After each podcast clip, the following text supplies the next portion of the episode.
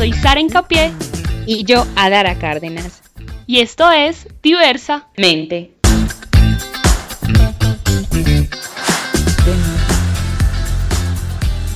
Un podcast creado por un par de amigas, colegas, ambas psicólogas, y aquí vamos a hablar de todo un poco. Y por qué no, cuestionarnos.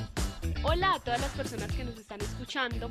Queremos contarles que en este episodio hablaremos acerca del mindfulness un tema que hemos escuchado mucho, que se ha tocado mucho en redes, que muchas personas hablan de ello, pero que muy pocos realmente conocen qué es y por eso tenemos a un experto en el tema.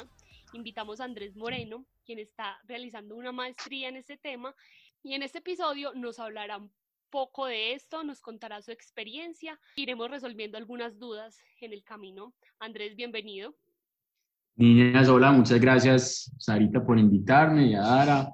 Qué nota estar acá, qué nota hablar sobre este tema. Y pues como tú lo dices, es, es un tema sobre el que hemos venido escuchando hablar muchísimo y sobre el que es muy interesante profundizar un poco más y también pues como resolver algunas dudas, inquietudes y paradigmas pues que hay al respecto. Entonces, no, súper bacano este espacio y muchas gracias por invitarme. Cuéntanos, Andrés, ¿de qué se trata el mindfulness? ¿Qué es? con qué se come, cómo funciona? Bueno, esa es una pregunta muy buena y muy interesante. Es como le preguntan a uno como cuál es el sentido de la vida, es una pregunta demasiado amplia que no saben cómo responder. Entonces, yo voy a arrancar contándoles, pues, para, para, más que darles una definición, les voy a contar un poco como de, qué se trata este tema, pues como tú dices, pues cómo, cómo se come. Y digamos que el mindfulness parte, o lo que trabaja, es pues entender que nosotros nunca estamos mentalmente donde realmente estamos físicamente. Y eso lo podemos ver pues, en nuestra vida diaria, en todo lo que hacemos. Entonces, nosotros nos bañamos pensando en el desayuno, desayunamos pensando en el trabajo, vamos para el trabajo pensando en el mercado que vamos a hacer por la tarde y estamos mercando pensando en lo que dejamos de hacer en el trabajo. Y nuestro día se pasa así, siempre con la cabeza por allá pensando en mil cosas, en una situación diferente a lo que estamos viviendo en el momento. Y en, en, ese estar pensando, pues lo que sucede es que la mente nunca está donde el cuerpo está. El cuerpo físico está aquí y la mente está paseando en el pasado o está paseando en el futuro. Entonces uno, se queda, uno siempre está con un diálogo mental pensando en lo que hizo, en lo que dejó de hacer, en lo que hubiera podido hacer, y generalmente es estar con la mente en el pasado pensando en, esas cosas, pues uno termina por deprimirse y empieza a generar unos sentimientos o sensación pues como de depresión. Y a veces también estamos en el futuro y es pensando qué voy a hacer mañana, qué voy a comer mañana, qué voy a hacer el próximo fin de semana y el otro año y lo que tengo que mandar en el trabajo y el correo que tengo que escribir y pensando en ese futuro y cuando estamos pensando en el futuro y en el futuro, en el futuro, empezamos a sentir muchísima ansiedad. Y lo que pasa ahí es que cuando esa mente está desconectada del cuerpo y está por allá pensando en otra cosa, siempre hay un diálogo interno y siempre nos estamos conversando nosotros mismos. Y pues hay como algunas definiciones muy particulares para referirse a, pues como a ese fenómeno. Por allá en, pues como en la Edad Media, una, una monja la llamó la loca de la casa, porque muchas, es la mente loca que nunca para, que está todo el tiempo activa, que está todo el tiempo hablándonos y conversándonos. Los budistas, por ejemplo, los llaman the monkey mind, pues porque pues la mente de mono, y ellos dicen que la mente es como un mono que está saltando de rama en rama y que nunca se queda quieta, una analogía de esa mente que salta de pensamiento en pensamiento y nunca se queda quieta.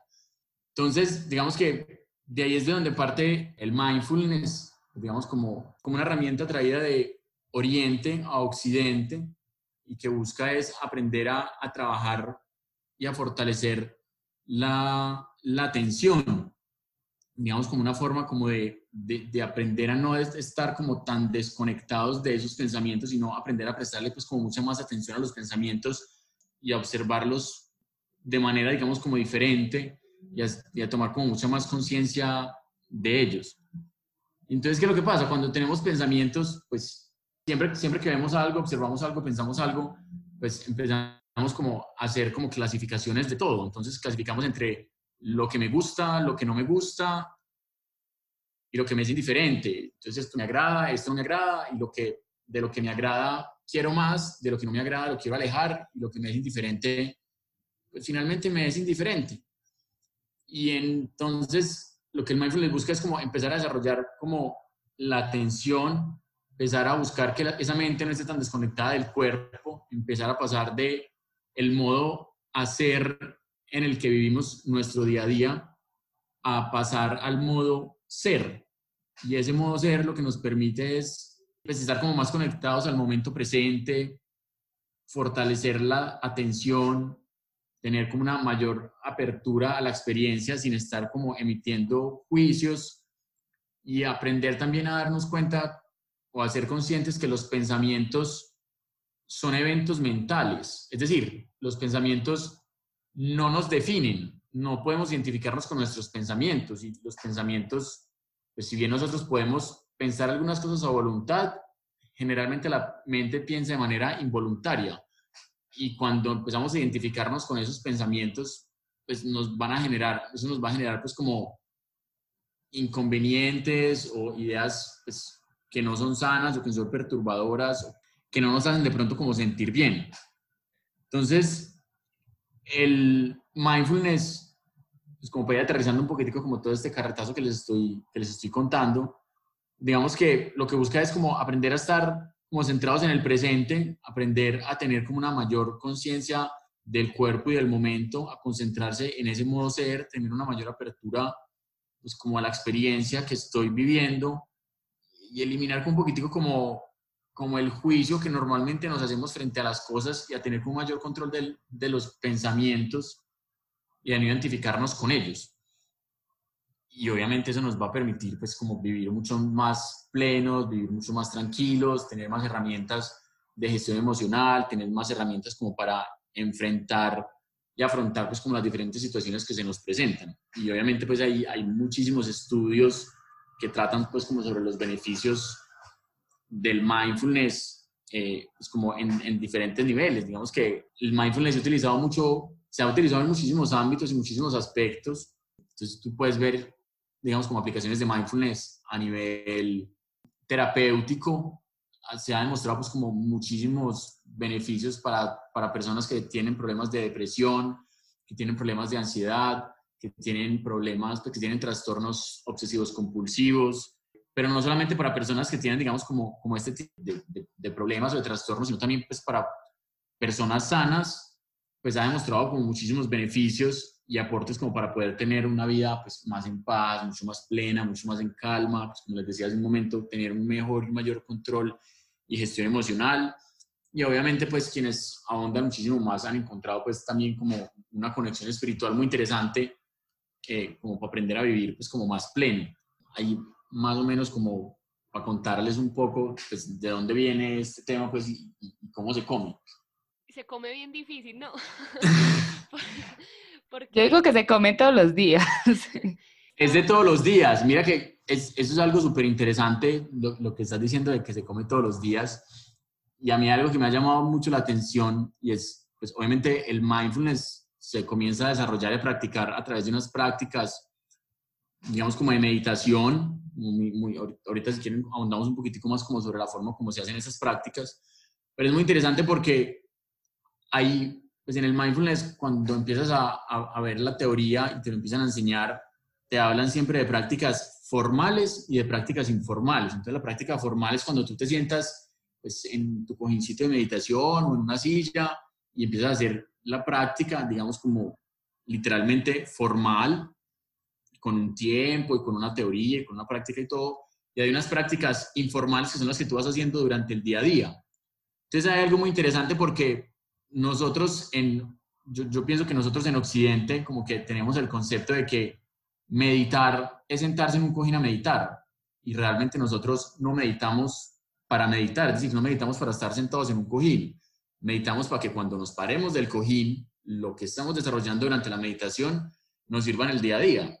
Entonces muy fácilmente tú te encuentras a alguien que va a una sesión de mindfulness o de yoga o una clase de meditación y tú lo ves pues así en su estado zen, con los dedos así pues en posición, haciendo un mudra con las manos y los ojos cerrados pues y transpirando paz y tranquilidad, sale de allá, se le atraviesa un carro y le pita y le grita cualquier grosería. Entonces como, pucha, ¿cómo estás llevando esa práctica que acabas de hacer hace unos minutos a tu vida diaria? Realmente, pues el mindfulness, entonces como tú dices, se come en el día a día. Pues esto realmente no es una práctica para sentarnos en el sofá y estar tranquilos y plenos mientras estamos sentados en el sofá, sino para que esa sensación que estamos generando en ese momento podamos llevarla y vivirla realmente durante nuestro día a día al 100%.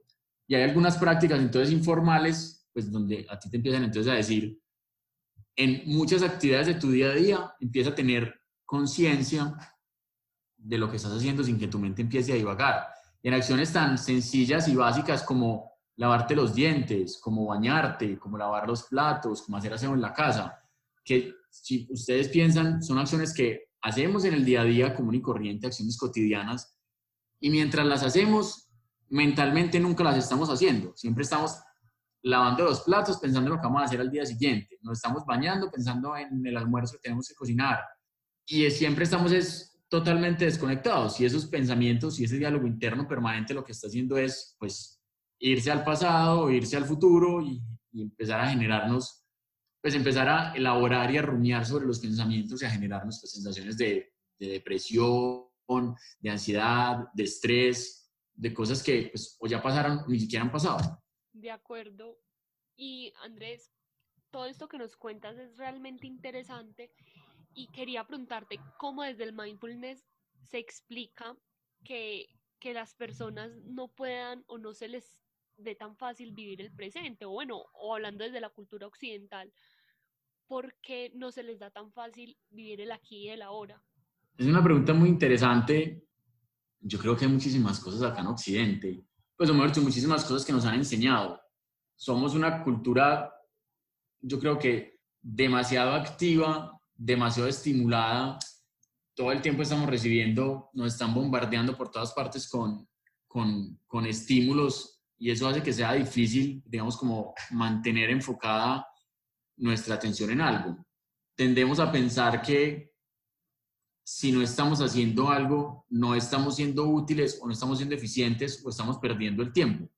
Entonces, claro, cuando tú te tienes que desplazar al trabajo y sales a esperar el bus y te sientas en el paradero y te toca esperar 5 o 10 minutos a que pase el bus y literalmente estás esperando que pase el bus, tú te vas a sentir la persona más inútil del mundo porque dices, pues pucha, son 10 minutos de mi tiempo que estoy perdiendo y que no estás haciendo nada.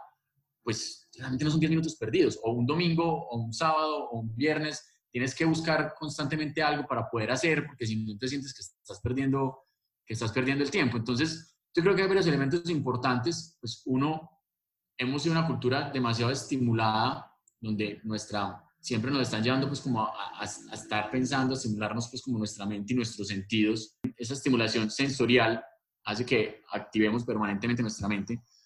Y también por otro lado, tenemos una necesidad como de, de, estar activos. Y por eso ahorita les hablaba, eh, pues que nosotros vivimos realmente pues en el modo hacer y muy poco en el modo ser. Y eso es precisamente pues como lo que busca el mindfulness, hacer como, como ese cambio de chip y pasar de, de ese mundo del estar haciendo, haciendo, haciendo, haciendo, que es lo que nos hace sentir pues como que, que somos productivos y que tenemos algo importante pues que lograr, a realmente pues como conectarnos un poco más con el, con el presente, con, con darnos cuenta que la felicidad no está en hacer muchas cosas, sino que realmente la felicidad más bien es como algo interno que tenemos que lograr, pues es, es aquí ahora y que no está más allá después como resultado de haber hecho pues con muchísimas cosas.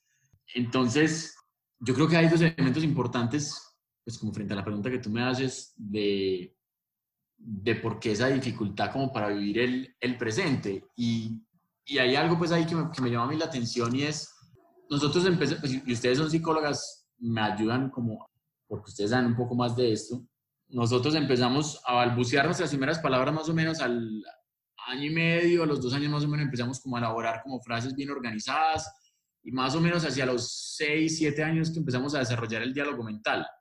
Y a nosotros nos enseñan a caminar, nos enseñan a escribir, nos enseñan a vestir, nos enseñan a hacer un montón de cosas para ser funcionales, pero como a los 6, 7 años que empezamos a tener nuestro diálogo interno, nadie nos enseña a manejar ese diálogo interno, nadie nos enseña que los pensamientos son pensamientos y que no podemos identificarnos con ellos. Nadie nos enseña a parar ese diálogo mental en el que permanecemos constantemente, pero sí nos enseñan otras cosas como para aprender a ser funcionales en el mundo. Entonces, en ese diálogo interno que permanentemente nosotros tenemos en la cabeza eh, y que desarrollamos desde muy chiquitos, pues digamos que ahí se, se, instala pues como un sistema de creencias de que pues es que yo siempre me he hablado a mí mismo y siempre lo he hecho, pues no concebimos una forma diferente de hacerlo. Y no concebimos parar o detener ese diálogo mental. Y ese diálogo mental es el que nos desconecta del, cuerpo y nos desconecta del, momento presente. Entonces el mindfulness busca bajar un poquitico como ese diálogo mental y lo hace a través del cuerpo. Entonces es va pasar de la mente a pasar el cuerpo, a procesar los, las emociones, a procesar las sensaciones, primero por el cuerpo antes que por la mente. Y cuando tú las conectas a través del cuerpo, el cuerpo no puede viajar al futuro ni puede viajar al pasado. El cuerpo está aquí en el presente, aquí y ahora. Mientras que la mente sí tiene la posibilidad de viajar al pasado, viajar al futuro mentalmente. Creo que Andrés, justo en esto que estás diciendo acerca de posibilitar habitar el cuerpo que tenemos en el momento presente, hemos visto y nos hemos dado cuenta a lo largo de nuestro ejercicio y creo que incluso por experiencia propia, que muchas veces se dificulta entender lo que está pasando en el cuerpo porque no hay palabra desde el pensamiento que logre comprender o que logre nombrar eso que estamos sintiendo, ¿cierto? O como muchas veces mm, solemos estar desconectados, algunas personas, de eso que sucede en el cuerpo cuando emerge una emoción, cuando emerge un sentimiento, pues no sabemos qué es lo que está pasando y tampoco sabemos cómo darle un manejo o qué lugar darle en el cuerpo. Total, total, tienes toda la razón y, y, vuelvo a algo que les estaba diciendo pues hace un momentico y es, a nosotros nos enseñan, eso, a nosotros nos alfabetizan en cómo leer, cómo escribir, nos dan clases de matemáticas, de ciencias, de filosofía, de religión, de estadística, pero nunca nos enseñan a gestionar, a conocer nuestras emociones y a gestionar nuestras emociones. Y, y eso es algo supremamente importante y supremamente básico porque pues, somos seres emocionales, vivimos a través de las emociones, nos relacionamos con otras personas permanentemente y nos relacionamos a través de las emociones. Y, y el mindfulness, digamos que más que enseñarte pues, o que alfabetizarte emocionalmente, lo que te enseña es aprender a ser consciente del cuerpo y de cómo el cuerpo percibe las emociones, pues percibe, percibe las emociones y de qué es lo que están sintiendo. Entonces, a mí, por ejemplo, hace, hace poco escribía algo y lo compartía y básicamente era que a mí el mindfulness me ha servido mucho como para aprender a tener como un espacio de tiempo entre una sensación y la reacción. Tendemos a ser demasiado reactivos permanentemente. Entonces, no sé, un ejemplo, vamos caminando por la calle, pasa alguien distraído y nos golpea con el hombro y se nos cae el celular, se nos cae el bolso, la cartera, lo que tengamos. Y nuestra reacción instintiva es que volteamos a gritarle, a madrearlo, empezamos a pensar un montón de cosas que esa persona, que por qué va así, que por qué va tan elevada, que no tiene cuidado, que ponga cuidado. Y empezamos armarnos una película mental en la cabeza. Entonces es donde yo digo, estamos alimentando ese diálogo interno, estamos empezando a, alimentar esa sensación de enojo o de rabia o de ira. Y el mindfulness y, y la meditación lo que permiten es como abrir un segundo de conciencia entre la sensación y la reacción, de modo que no sea algo inmediato, sino que, digamos, como que tú, aprendas a desconectar esa, cómo, cómo se desencadena una emoción a partir de esa reacción y es, no quiere decir que no sientas emociones, que no sientas rabia, que no sientas ira frente a una, frente a una situación de esas, pero esa no involucrarte ni alimentar ese sentimiento ni esos pensamientos que te hacen sentir así, pues porque creo que nadie podría afirmar que sentirse enojado lo hace sentir bien. Entonces, pues si sentirte enojado no te hace sentir bien, pues que sigues alimentando eso. Y digamos que todo eso se empieza a trabajar es desde, desde, desde aprender a hacerse consciente a través del cuerpo. La, la Gestalt, por ejemplo, habla que, pues digamos que en, en, ese proceso de elaboración de, de, de, los pensamientos, primero hay una sensación que yo percibo a través de los sentidos, luego de esa sensación hay una percepción y es cómo yo elaboro, es eso, cómo yo elaboro mentalmente a partir de mis creencias y mi historia personal esa sensación de lo que me sucede y luego viene la emoción, que la emoción está pues como muy, muy digamos, ligada a la, a la acción, a cómo yo reacciono frente, frente a eso que me pasa. Entonces, volviendo al ejemplo que les decía ahorita, yo voy caminando por la calle, alguien me choca y me pega, entonces la sensación externa que recibo es, me hicieron caerla, pues sentí un golpe en mi cuerpo, se me cayeron las cosas, la percepción es cómo yo elaboro ese fenómeno, ese suceso, entonces yo puedo decir, este man tan elevado que me chocó y me hizo caer mis cosas, y a partir de ahí entonces mi emoción es y mi reacción es responderle, gritarle, decirle cualquier grosería y empiezo a alimentar esa emoción de enojo, de rabia y de ira. Y eso no me va a hacer sentir bien. Pues hablamos, les decía ahorita, pues, yo no creo que nadie pueda decir como que sentirse enojado lo hace sentir bien. Pero la misma sensación yo puedo percibirla de manera diferente yo también en algún momento caminado por la calle, he estado elevado y sin querer he golpeado a alguien. Eso le puede pasar a cualquiera. Hermano, vea, tenga cuidado que me acaba de chocar y me acaba de hacer caer mis cosas. No me enganché con, no me enganché con una emoción de enojo, sino que puedo permanecer tranquilo, puedo permanecer, digamos, como apacible y aceptar que es una situación que le puede pasar a cualquier otra persona y permanecer tranquilamente. Es una situación que simplemente puedo vivir de manera, digamos, neutra, volviendo como les decía ahorita, que tendemos a clasificar las situaciones entre lo que me gusta, lo que me agrada, lo que no me gusta, lo que me desagrada y algo neutro. Entonces, pues simplemente lo puedo vivir como algo neutro, no engancharme con una emoción y no empezar a alimentar pues como eso que de pronto en el futuro no me va a hacer sentir bien, sino pues puedo ser, digamos, como indiferente frente a una situación o no prestarle atención y volverlo como una situación neutra, de modo que no me genere pues como como sensaciones incómodas o malucas que esté todo el día taladrándome pues como en la cabeza. Y volviendo entonces a, la pregunta que me hacías, todo eso se logra a través de, del cuerpo, pues porque el cuerpo es quien percibe las sensaciones y las emociones y lo que está, y es la forma como nosotros nos relacionamos con el mundo exterior.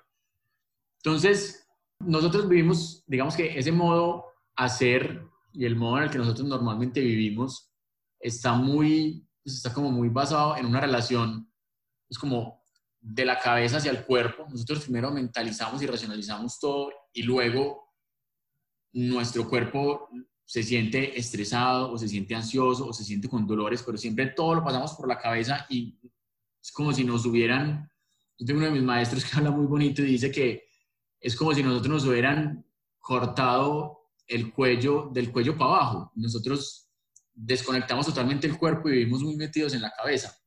El mindfulness lo que busca entonces es, digamos, como empezar a buscar esa conexión con el presente, con el momento, con el aquí y la ahora, sintiendo primero a través del cuerpo, sintiendo primero a través de la sensación, antes de subirlo a la cabeza y de empezar pues como a elaborar pues como ese montón de pensamientos y a generar pues como ese diálogo interno. Andrés, ¿cómo sería entonces lograr neutralizar este tipo de emociones o este tipo de situaciones? cómo se logra atravesar primero la emoción por el cuerpo para posteriormente llevarlo a la, a la mente y poder tener una reacción neutra de la situación. Y otra pregunta sería también, ¿qué estaba pensando? ¿Qué pasa con las emociones positivas? Porque también es algo que, pues, que nos sucede. Y también entonces es algo que nos saca esa neutralidad y que posiblemente nos lleve a vivir en otros estados que nos saque del presente, también el mindfulness busca neutralizar este tipo de emociones o solo se enfoca en como en las sensaciones pues negativas, pues neutralizar la reacción de, la, de lo negativo que nos sobrepasa. Bueno, dos preguntas bastante extensas y bastante interesantes, Sarita. Entonces, la primera pregunta, ¿cómo lograrlo llevar a través del cuerpo? A través de la práctica. Y, y, el mindfulness no es de yo hice un curso, entonces ya terminé y me gradué, sino que es una práctica que se debe hacer en el día a día, pues de manera permanente de manera recurrente, aprendiendo pues a tener conciencia, eh, aprendiendo a no identificarse con los pensamientos, aprendiendo a adquirir una mayor conciencia del cuerpo. Y aquí les voy a hablar un poquito entonces como de las prácticas. Tenemos que la, la práctica básica o que más se trabaja pues como en, en, el curso de mindfulness, digamos como en la, tradición clásica, pues es una práctica que se llama body scan, pues, escaneo corporal, donde lo que busca es empezar a desarrollar y a fortalecer la atención en el cuerpo, empezar a sentir el cuerpo. Entonces es una práctica pues donde, donde tú sentada o acostada empiezas a hacer como un escáner de todo el cuerpo, desde la punta del pie hasta el cuero cabelludo. Empiezas a recorrer todo el cuerpo haciéndote consciente de todas las sensaciones que vas sintiendo en cada parte del cuerpo. Entonces arrancas por los pies, sigues por los tobillos, luego sigues, subes por la pierna, la rodilla, y así va recorriendo cada una de las partes del cuerpo con mucho detalle, con mucha atención. Y el empezar a trabajar esta práctica te empieza a, a ser un poquitico más consciente del cuerpo. Y es muy interesante porque cuando la gente lo empieza a hacer por primera vez, cuesta, o sea, aparentemente es muy básico como empezar a sentir los dedos de los pies, pero escucha, realmente hay gente que ha vivido tan desconectada del cuerpo y tan metida en su mente y en su cabeza que le cuesta empezar a sentir eso. Entonces, digamos que ese, ese trabajo de empezar a sentir el cuerpo, de empezar a sentir las sensaciones en el cuerpo y de empezar a verlas, digamos que de, de, de una manera neutra, por decirlo de alguna forma, te empieza, digamos, como a acercar a cómo siente tu cuerpo y cuando llevas esa práctica formal a la vida informal, vas a empezar a prestarle mucha mayor atención y vas a empezar a aprender a ser mucho más consciente de cómo te habla tu cuerpo. Y, y, hay, y hay algo, por ejemplo, muy interesante cuando, cuando tú empiezas a trabajarlo. Digamos, por ejemplo, les hablo en mi caso personal, yo sentía ira y yo solamente me daba cuenta que sentía rabia o que sentía ira cuando ya estaba metido totalmente en la emoción. Y al aprender a hacerme consciente del cuerpo, yo me empecé a dar cuenta que la sensación de ira empieza a manifestarse en mi cuerpo como inicialmente en el pecho, con una sensación como de calor, empiezo a sentir un poquitico como hormigueo en las manos y en ese momento yo tomo conciencia y digo, pues madre, estoy empezando a sentir enojo. Entonces, cuando empiezas a tomar esa conciencia del cuerpo, empiezas a identificar cuándo empiezan a desencadenarse las emociones y las situaciones y ya al hacerlas conscientes, empiezas a tener la posibilidad de elegir si seguir alimentando esa sensación o esa emoción y si dejarla continuar y desarrollarse, o si por el contrario la puedes detener o la puedes, o la puedes parar. Y aquí voy a empatar entonces con la segunda pregunta que me hacías, que me parece una pregunta súper bacana y súper al lugar, porque pues, hasta ahora yo he hablado como de cómo gestionar las emociones negativas, pero no he hablado todavía de las positivas. Y hay algo muy interesante, digamos, en, en el mindfulness. El, el, mindfulness viene del budismo y en la teoría, pues lo que se habla es de aprender a no apegarse y no apegarse, pues, ni a las emociones negativas ni a las emociones positivas. Entonces, digamos que un, uno, uno, de los mitos que existe alrededor de, pues, digamos, como de, del mindfulness es que el mindfulness busca eliminar o no sentir emociones. Y por el contrario, o sea, el mindfulness en ningún momento busca hacer eso. Lo que busca es hacerte consciente de las emociones que estás sintiendo y no engancharte con, con esas emociones ni apegarte a ellas. Entonces, si tú sabes que sentir enojo no te va a hacer sentir bien, tú no vas a seguir dándole cuerda a esa sensación para hacerte sentir así. Pero cuando nos vamos al lado de las emociones negativas, pues estar feliz es muy rico. Cuando nos sentimos pues alegres o extasiados, es una sensación supremamente placentera y supremamente rica. Entonces lo que nos invita es a no, no apegarnos a esa sensación. No podríamos vivir permanentemente y el 100% de nuestra vida en un estado de éxtasis, pues su madre, o sea, el cuerpo creo que no aguantaría esa sobrecarga hormonal ni química de estar permanentemente en un estado de éxtasis. Entonces, como yo lo veo es aprender a vivir, digamos, como una manera ecuánime, a, mí me, encanta esa palabra, me encanta la palabra ecuanimidad, porque la, la ecuanimidad lo que dice es que yo no genero rechazo hacia el dolor ni apego hacia el placer sino que tengo la capacidad de poder mantener pues como un balance y un equilibrio. Obviamente en la vida vamos a tener situaciones difíciles que nos generan sufrimiento, pero pues no me puedo desgastar ni empezar a tener una rumiación mental ni un diálogo mental tratando de rechazarlas. Es natural que sucedan en la vida. Y por otro lado, pues voy a tener momentos alegres, felices, que voy a disfrutar un montón, lo importante es disfrutarlos y vivirlos en el momento y saber que pues no van a durar para siempre, disfrutarlos, pero no quedarme apegado a ese momento o a esa situación. Porque entonces, ¿qué pasa? Por ejemplo, para ponerte, por ejemplo, como un, ejemplo práctico, todos disfrutamos viajar, a todos nos encanta darnos un muy buen paseo frecuentemente. Entonces, no sé, me voy para Cartagena.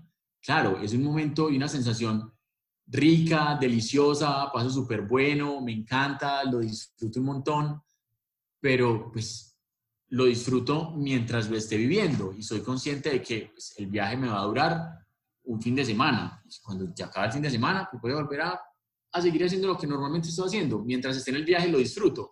Pero si yo termino el viaje, vuelvo aquí a Medellín y me quedo pensando, ay, tan rico ese viaje, ¿cuándo volvería a estar allá? ¿Cómo pasé de rico? no, y el mar, y la brisa, y la playa, y no, que, ay, qué rico, yo quiero volver a estar allá, yo no quiero estar más acá.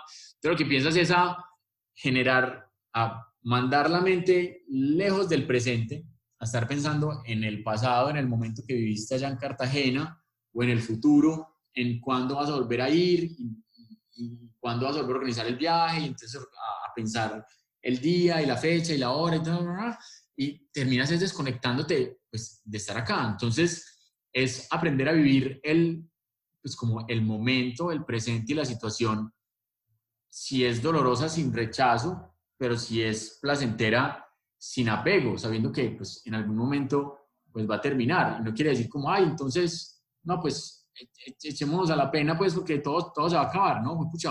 Pues si tenemos la posibilidad de pegarnos el viaje, disfrutémoslo, qué rico, es demasiado bueno poder viajar, es demasiado bueno poder sentir esos momentos emocionantes, esos momentos agradables. Disfrutémoslos al 100%, pero el digamos que el, el, punto que yo creo que es importante ahí es aprender a no apegarse a esas emociones, a esas emociones positivas.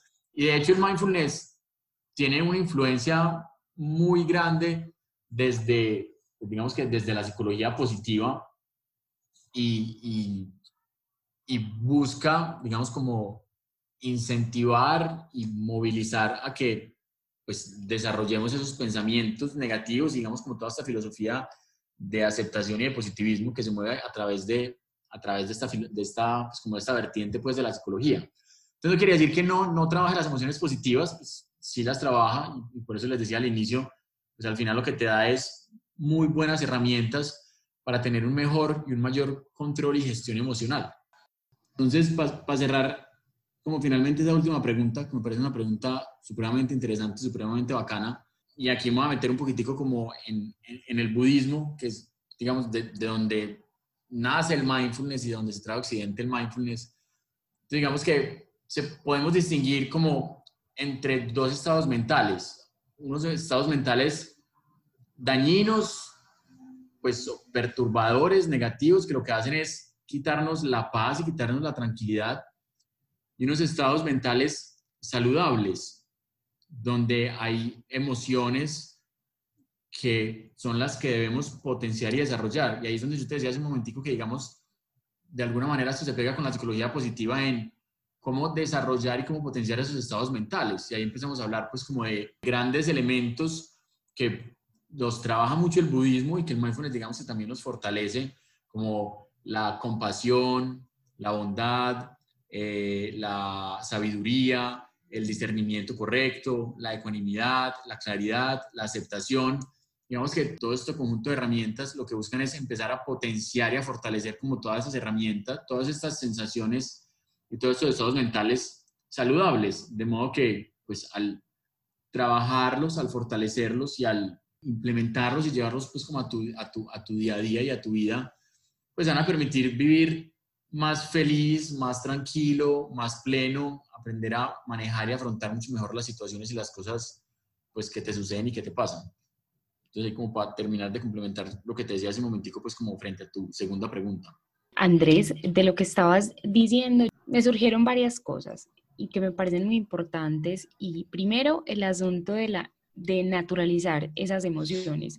Cuando nombrabas, bueno, no, no al apego a, a unas emociones como tal, porque muchas veces escuchamos que se hace una apología a ciertas emociones y también se termina de alguna manera eh, disminuyendo ciertas otras, como si las otras no hicieran parte de lo humano como tal, ¿cierto? Entendemos que el humano hace parte del humano sentir tristeza y hace parte del humano sentir alegría, así como sentir rabia, como sentir este enamoramiento, como sentirse apasionado, como sentir la compasión, como sentir los celos.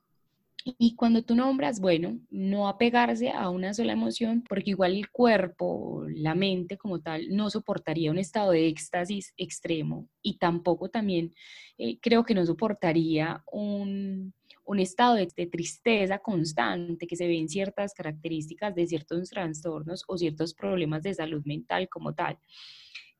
Y eso me parece muy valioso, que se, se entienda el mindfulness no como solamente un elemento que te permite gestionar esas emociones y poderlas atravesar por el pensamiento, sino también que el mindfulness no se cega ante la posibilidad de esas otras emociones, como, como un decir, es que no hay que sentirlas o es que no se puede sentirlas o es que está mal sentirlas. En algún episodio nosotras hablábamos de eso que nosotras llamábamos el positivismo tóxico y le llamábamos tóxico a ese positivismo extremo en donde de alguna manera se invalida la emoción. Y nombrabas lo de la psicología positiva y creo que desde esa mirada de la psicología positiva también se entiende que hay pensamientos negativos, que hay pensamientos que nos hacen daño, que hay comportamientos que no son beneficiosos para nuestra salud mental, entender esos y, comenzar a fortalecer ciertos otros que a lo mejor sí nos generen beneficios. Eh, pero no sin negar esa otra parte de lo humano que muchas veces se suele caer en eso y creo que a eso estaba dedicado nuestro episodio en algún momento, a, venga, reconozcámonos humanos y reconozcamos que sentimos, cómo hacernos cargo de eso que sentimos, pero sin caer en, en obviar lo que estamos sintiendo o en tratar de excluirlo completamente, sino en pasarlo por el cuerpo, darle un lugar y también aprender a gestionarlo. Creo que lo que nos dices el día de hoy deja un abrebocas para todas las personas que nos acompañaron y nos escucharon en este episodio, porque siembra muchas preguntas. creo que quedé con muchas preguntas que no se alcanzan a, a, solucionar en un solo episodio y menos de este tamaño de tiempo, pero realmente que agradecidísima porque terminas aclarándome ciertas cosas y me dejas la apertura para cuestionarme con ciertas otras y yo creo que espero que las personas que nos hayan acompañado hoy, nos hayan escuchado, también se hayan permitido cuestionarse y buscar en el mindfulness otra posibilidad de. Sí, tiene mucho sentido pues como todo lo que estás diciendo y, me, haces acordar una frase que me parece súper bonita que, que dice algo como, pues como que lo que nos hace sentir, ¿no? sentir felicidad o infelicidad no es lo que nos pasa, sino cómo pensamos sobre lo que nos pasa. Y, y, lo llevo al tema de las emociones que tú estás diciendo, pues realmente el problema no son las emociones, sino lo que nos decimos sobre las emociones, lo que sentimos sobre las emociones, lo que alimentamos mentalmente sobre las emociones. Entonces, yo personalmente, Andrés, siempre, siempre digo, pucha, si estás feliz, disfrútate la felicidad. Y si estás triste, pues disfrútate también la tristeza. O sea, a veces es rico, pues, o yo disfruto mucho, no sé, hay días sábados, está lloviendo o no lloviendo y siento sensación de tristeza, pucha, me encanta tirarme en el sofá con una cobija encima, sentarme a leer y sentarme a sentir esa sensación de soledad. Pues yo creo que también hay, hay que aprender como, como a, disfrutarse, como todas las sensaciones y todas las cosas que estamos viviendo y, y, que nos suceden. Y teniendo pues como muy presente que, pues que todo en la vida es pasajero y que tanto esa felicidad que hoy disfruto en algún momento se va a acabar, como también ese, esa tristeza o ese problema que tengo se va a acabar. Pues creo que todos en la vida hemos tenido una primera pareja que nos dio muy duro y por la que sufrimos un montón. Y en ese momento pues decíamos literalmente, no quiero vivir, que es esta tristeza tan grande, bla, bla, bla, bla, bla. Y seguramente hoy ya no miramos, ya no nos sentimos así, decimos como, tan charro que me sentía, pues que me puse a llorar por esa persona en ese momento, pues ya, pues en ese momento pasó. E igual, hemos tenido parejas súper hermosas con las que hemos sentido muchísimo amor y muchísima felicidad y en algún momento pues, la relación ha terminado y se ha acabado. Entonces, pues eso lleva a pensar como que todo es, todo es, todo es pasajero y ahí, y ahí es donde va como el, el no, no engancharse en las emociones y no engancharse pues ni en las positivas ni en las negativas, que era la, la pregunta pues que me hacía hace un momentico Sarita, pero súper bacano eso que dices y yo creo que hay, hay un trabajo muy bacano y muy interesante y, creo que nuestra sociedad tiene un reto muy grande de, de, empezar a sentir más las emociones, aprender a manejar las emociones, aprender a reconocerlas. Incluso a veces es hasta difícil nombrarlas y, y, saber realmente pues definir pues como qué es lo que estamos sintiendo. Y aprender también a soltarlas. Eh, Andrés, las personas que, que, estén más interesadas en este tema, que quieran conocer más, que quieran aprender, que quieran empezar a practicar, ¿qué podrían hacer? ¿Dónde podrían buscar? Yo les recomiendo mucho, obviamente porque estoy de la maestría ya, eh, pues no para la maestría, pero sí hay muchos artículos y mucha información, pues como muy, muy, muy interesante en la página de Javier García Campayo, es el director pues, de la maestría, él constantemente publica libros, tiene un boletín pues con, con información pues donde está enviando permanentemente. Eh, aquí en Medellín yo sé que hay algunas escuelas de mindfulness, eh, pero no te sabría pues como recomendar alguna en particular. Cuando saque mi curso de mindfulness yo pero creo que hay, hay, hay, hay, mucha información. Eh, pues si quieres en, en, el link, pues puedes poner como el contacto mío y, y, yo les puedo compartir un par de personas que conozco y que recomiendo porque pues sé que hacen un muy buen trabajo. Una de ellas se formó incluso en la misma maestría que yo actualmente estoy eh, estudiando. Entonces, súper, súper recomendados, pues para no decir el, nombre aquí, si quieres, pues puedes poner mi contacto y, escriban y yo les comparto pues como la información de él. Él tiene unos programas pues como de formación muy interesantes y muy bacanos. Bueno, Andrés, y para ir cerrando entonces, quisiéramos saber qué es y qué no es el mindfulness, qué hay que desmitificar, qué no debemos creer de esta práctica, ya que en el medio hay tanta información entonces, que tú nos ayudes a enfocarnos un poquito más. Bueno, yo, yo creo que esa es una pregunta muy bacana y me gustaría, me parece muy chévere, pues como cerrar con ese tema. Yo creo que hay varias cosas por decir. Lo primero es, es el mindfulness no es una religión, si bien viene del budismo, no hablamos mucho de la historia, pero viene, viene del budismo. Eh, no es una religión, el mindfulness, digamos que es, es, es una herramienta que la puede practicar cualquier persona, o sea, un budista, un agnóstico, un cristiano, un católico, un musulmán, simplemente son herramientas como para, como les decía, aprender a fortalecer la atención, aprender a estar más en el presente, aprender a vivir más pleno, aprender a vivir mucho más tranquilo. Entonces yo creo que ese es como un primer elemento pues como muy, muy importante.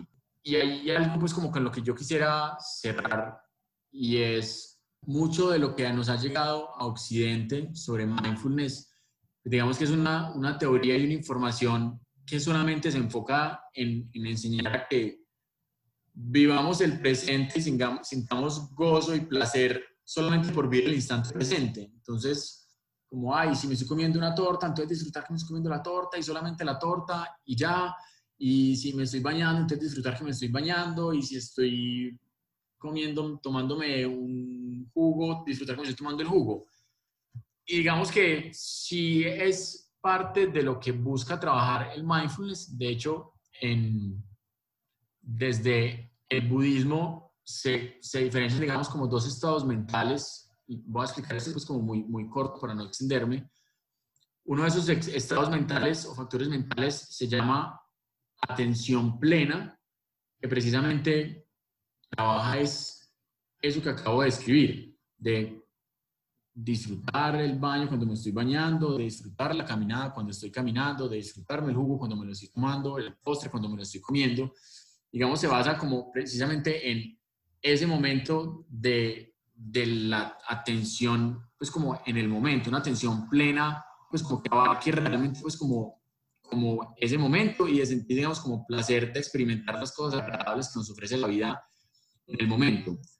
Pero yo creo que hay muchos elementos más allá de eso que es lo que realmente busca trabajar el mindfulness. El mindfulness, digamos que se enfoca más en un estado que se llama es atención pura. La atención pura es no solamente enfocarme en ese momento presente, en disfrutar ese momento presente lo que está pasando, sino digamos como en muchos otros más elementos donde yo puedo aprender a tener eh, una desidentificación emocional, puedo aprender a tener eh, una, un, discernimiento, una conciencia, una sabiduría, eh, aprender a tener una observación permanente de todo lo que me está sucediendo.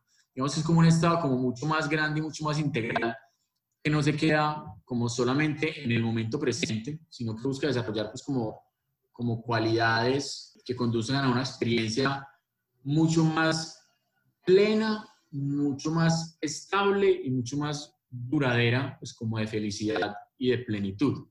Entonces, pues a quienes estén interesados en, en, aprender un poco más o en mindfulness o cuando, cuando lo estén trabajando, simplemente como la, la invitación es a no quedarse pegado solamente como de vivir el momento presente y disfrutar el momento presente, sino cómo yo logro integrar pues como eso dentro de muchos otros elementos para hacer de, la, de esa experiencia pues como algo mucho más duradero y, y continuo en el tiempo, pues como que realmente me dé un gozo interno y me genera una sensación pues como de plenitud y felicidad. Muy interesante lo que nos mencionas, porque creo que desmitificas mucho de lo que se puede escuchar acerca del mindfulness, empezando por el asunto de que se podría resumir en en disfrutar de lo que se está comiendo en el momento o disfrutar lo que estás haciendo solamente en ese momento, obviando todo lo demás que nos has comentado a lo largo de este episodio. Y muchas gracias por compartirnos este conocimiento que realmente creo que es muy oportuno y muy beneficioso. No, niñas, a ustedes por la invitación, muchas gracias por invitarme, muy bacano estar acá. Creo que pues, efectivamente se nos queda corto el tiempo porque es mucho lo que hay por conversar sobre este tema y realmente es, es, apasionante y es algo muy interesante pues como para trabajar y que realmente entrega y ofrece muchas herramientas que son bastante, bastante útiles. Entonces, no, muchísimas gracias por, por invitarme y por permitir pues como hablar acá y que este mensaje pues le llegue a la gente. Súper chévere. Muchísimas gracias, nos encantó tenerte. Eh, tu conocimiento para nosotros es muy valioso y asimismo esperamos que sea para todas las personas que nos escuchan. Bueno, niñas, a ustedes muchísimas gracias. Muchas gracias a todas las personas que nos escuchan en cada episodio queríamos compartirles que en Diversamente estamos brindando asesorías psicológicas para todas las personas que necesitan un acompañamiento en cualquier situación de su vida. Nos pueden escribir en Instagram, nos encuentran como arroba diversa-mente-pd y en Facebook nos encuentran como diversa-mente. Nos pueden escribir en cualquiera de nuestras redes y vamos a estar súper atentas para lo que necesiten. También puedes escucharnos desde Spotify, Anchor, Breaker, Google Podcast y Radio Pública. Y no se les olvide, todos somos diversamente.